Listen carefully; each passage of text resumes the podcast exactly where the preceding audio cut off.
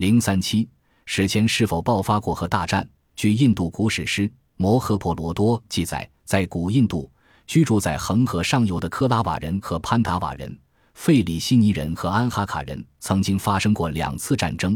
战争的残酷程序为世所罕见，有点类似核战争的场面。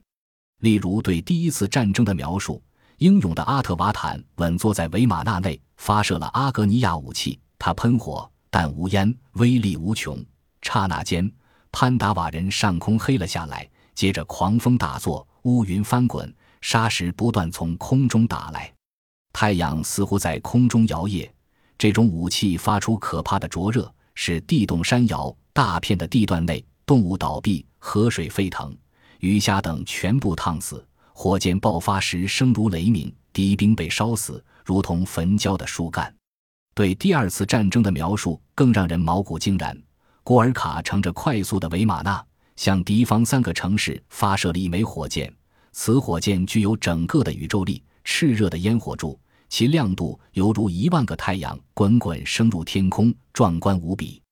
而对于战场上的悲惨景象，摩定婆罗多的描写让人更觉心惊胆战。尸体被烧得无可辨认，毛发、指甲尽皆脱落，陶瓷器碎裂，盘旋的鸟在空中被啄死，食物受染中毒。以往，当人们读到这些叙述描写时，往往认为这不过是带有诗意的夸张。直到第二次世界大战期间，美国在日本广岛和长崎投掷了两颗原子弹后，有不少学者这才悟到，这太像原子弹爆炸的目击记了。因而，不少学者正在探索一个谜，那就是在人类早期历史上是否爆发过核大战。著名物理学家弗里德里克·索迪紧持认为：“我相信人类曾经有过多次文明，人类很早已熟悉了原子能。”但由于误用，他们遭到了毁灭。弗里德里克的观点当然仍有不少人不能赞同，但是令人感兴趣的是，近年来一些可以佐证弗里德里克观点的证据屡屡发现。考古学家在发生史前战争的战场恒河上游发现了众多已成焦土的废墟，这些废墟大块大块的岩石粘合在一起，表面凹凸不平。物理常识告诉人们，要使岩石融化。所需温度最低为一千八百摄氏度，森林、大火或火山爆发出来的热量远远达不到这个水平。能达到这个温度的，只有原子弹爆炸所释放的热量。在德肯原始森林中，人们还发现了更多的焦化废墟。废墟城墙被晶化，光滑如同玻璃。不仅建筑物表面晶化，连建筑物内的石质家具表层也被玻璃化了。前苏联学者戈尔波夫斯基也来到过恒河上游做过考察，有过惊人的发现。他在上述地区意外地发现了一具人体残骸，其体内放射性比常态高出五十倍。他把这个发现载人了自己的著作《古代之谜》中。人们还发现，古印度人在时间上使用两种奇怪的概念：卡尔帕和卡西达。卡尔帕相当于四十二亿三千二百万年。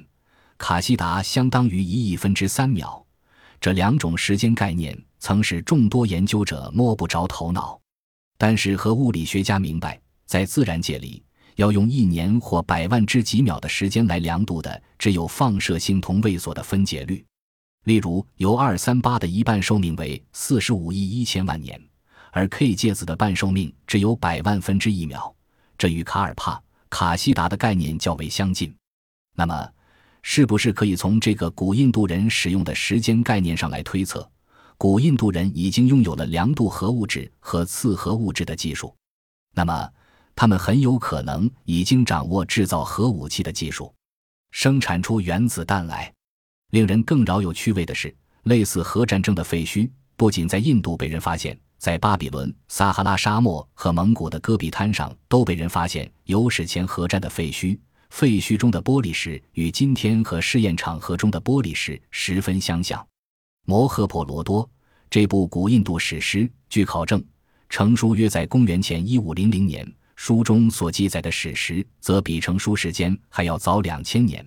它所记载的事件，至少距离今天五千多年。